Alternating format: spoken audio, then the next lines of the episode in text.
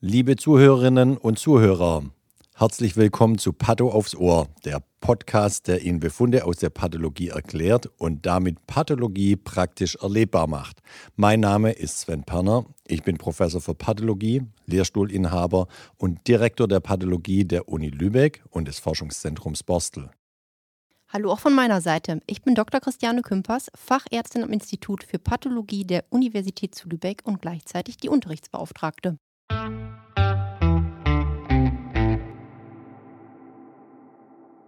Herzlich willkommen zur neuen Folge bei Patto aufs Ohr. Heute widmen wir uns den Hypersensitivitätsreaktionen.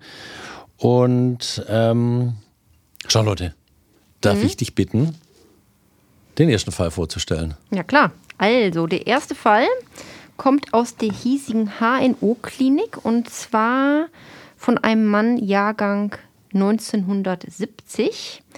Und das sind beides mal Exidate der Nasennebenhöhlen. Links das, und rechts. Ja, genau. also beidseits. Mhm. Kriegt man ja relativ häufig bei Angabe schon chronische Polyposis. Mhm. Ähm, wenn wir jetzt einmal die Makro angucken, ähm, ist das für beide zahlreiche Fragmente von zum Teil polypösen bis galertartigen Gewebestücken von zusammen bis 3,5 Zentimeter. Ich wundere mich da immer, wie viel in so eine Nasennebenhöhle reinpasst an Gewebe, dass die Leute da überhaupt noch atmen können. Das finde ich schon immer beeindruckend, wenn man da solche Gewebebrocken mhm. rausholt, muss ich sagen. Und dann, wie du schon gesagt hast, ist das schon als galertig beschrieben. Mhm. Ich kann da mal aus dem Nähkästchen plaudern. Im Pathojargon unter uns Pathologen, da nennen wir das auch Nasenkrütze. Also ich habe das noch nicht gehört, aber okay. gut. Muss noch ein paar Jahre Du kommst aus dem anderen Stall. ich bin ja hier groß geworden. Hier reden wir höflicher. Stimmer, stimmer. Ich bin der Stallmeister. Gut. Ja, aber nachträglich gekommen, ja. ich bin länger hier als du. Wir reden hier nicht so. Gut, also, äh, ich springe mal in die Mikroskopie, wie, wie, wir das jetzt befundet haben, beziehungsweise wie das jetzt aussieht. Äh, und zwar schreiben wir einmal respiratorische Schleimhaut das Epithel regulär ausdifferenziert, hochprismatisch mit Becherzellen. Mhm. Das ist ja die klassische Schleimhaut, wie man sie eben in den Nasennebenhöhlen hat. Dann weiter die Gewebestücke teilweise polypoid, also das heißt so grob knotig, ne? so knubbelig. Sieht aus wie ein Polyp. Genau. Das Stroma hier ödematös. Im Stroma Lymphoplasmazelluläre unter Infiltrate, untermischt von reichlich eosinophilen Granulozyten. Mhm. Und das Ödematös ist ja das Korrelat mhm. aus der Makroskopie, das Galertige, was ich als Nasenkrütze bezeichne. Äh, genau.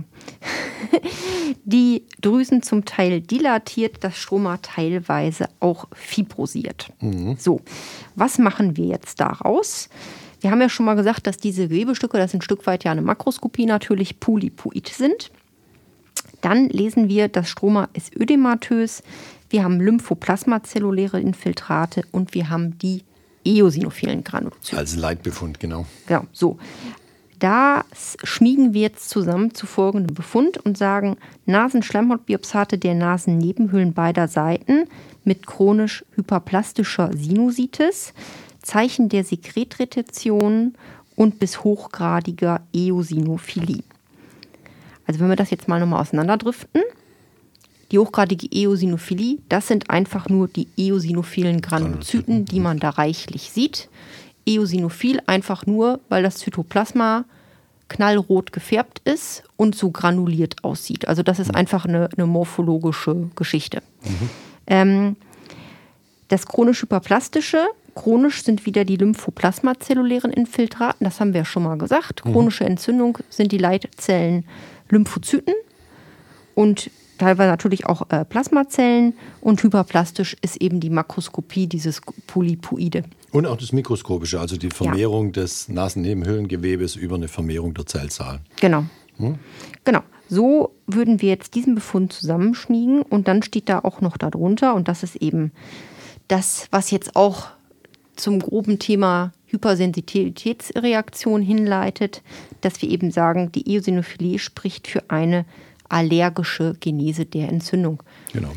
Klassischerweise sehen wir das ja viel eben auch im Frühjahr, wenn anfangen draußen, wenn da anfangen die Pollen zu fliegen. Genau. Ja? Die Gräser zu blühen, die Birken zu blühen. Ja, wenn die Leute anfangen mit Niesen und. Äh, genau, das ist so. das, was sich dann in der Nase abspielt als ähm, genau. allergische Reaktion. Genau. Allergiker. Wunderbar. Und dann schreiben wir wie immer drunter kein Anhalt von Malignität. So ist das. Und der Befund ist für uns soweit abgeschlossen. Charlotte, ich würde sagen, das war ein kurzer, knackiger, knapper Befund. Jo. Komm, wir machen gleich noch einen hinterher. Jo. Können wir gerne zur gleichen, machen. Zur gleichen Thematik Hypersensitivitätsreaktion. Bin ja. ich gespannt, was du da genau. noch mitgebracht hast. Also kurz noch einmal äh, gerade das äh, Thema oder unsere allergische Sinusitis. Das ist, das erzählst du gleich ja nochmal, bei der Einteilung nach Kubs und Gell wäre das eine Reaktivität vom Typ 1, nämlich, ja, ich, ich nehme dir nichts vorweg, keine Sorge. Also das wäre auf jeden Fall Typ 1. Und jetzt kommt ein Präparat, das ist jetzt ganz interessant. Das ist nämlich so ein Mischbild, äh, Hypersensitivitätsreaktion, eine Mischung aus 2 und 4. Und zwar habe ich da mitgebracht eine Schilddrüse. Ähm, kommt Schilddrüse links, also linker Schilddrüsenlappen, klinische Angaben keine. Das ist ja häufig mal so. Ähm, und als äh, makroskopische Angabe ist da nur zu lesen 4 mal 3 mal 2,5 cm große Schilddrüse mit äh, regulärer brauner Schnittfläche, keine Herdbefunde. Genau. Also irgendwie, ne? Also das ist schon mal insofern interessant, als man ja häufig Schilddrüsen bekommt äh, mit einer Struma, mit also ganz vielen Knoten zum Beispiel drin mhm. oder manchmal auch mit einem Karzinom, wo man wirklich einen umschriebenen großen Herdbefund drin hat. Zum hellgrauen Herd sieht man das dann. Genau, also dass man mal eine Schilddrüse kriegt, wo man sagt, die Schnittfläche ist im Grunde äh, homogen rot-braun und man sieht nichts, das ist eigentlich schon mal relativ Die. Ausnahme. Ja, genau. genau. Die normale Makroskopie. Ja. Gut. Ähm, so, wenn wir das, aber dafür haben wir jetzt Mikroskop. Ja, ja, klar. Also um äh, es, kommt, es kommt ja auch noch. Ähm, die Mikroskopie ist jetzt wie folgt: Schilddrüse mit ausgedehnten lymphatischen Infiltraten mit Ausbildung von Lymphfollikeln. Weiterhin finden sich überwiegend kleine Follikel, teilweise ohne erkennbare Lumina. Die Epithelien hier mit einem weiten eosinophilen Zytoplasma, passend zu einer onkozytären Differenzierung. Mhm. Und da ist es im Grunde schon so, dass es sozusagen klingelt. Ähm, das ist so ein klassisches Bild, was man so im Kopf haben muss und kennen muss, wenn man die, die Schilddrüse ein paar Mal angeguckt hat. Ähm, erstmal, was machen wir jetzt daraus? Wenn wir schon mal hören, Schilddrüse mit ausgedehnten lymphatischen Infiltraten, ist das ja schon mal eine Entzündung, also eine chronische. Genau. Genau. Ähm, und deshalb machen wir daraus chronische lymphozytäre Thyreoiditis. Und die hat einen besonderen Namen nach dem Erstbeschreiber, nämlich die Hashimoto-Thyreoiditis. Mhm, genau. Und die hat nochmal so als besonderes Merkmal ähm, die Zellen oder die Follikel, wo wir schreiben, die sind überwiegend klein und ohne Lumina. Deshalb, weil sie praktisch schon zerstört sind. Also eben ausge, von. Ausgepresst sozusagen. Genau, durch die äh, Entzündungsreaktion, das sagst du ja gleich nochmal, durch die äh, Hypersensitätsreaktion. Ähm, und dementsprechend sind die klein, weil sie eben ähm, zerstört werden.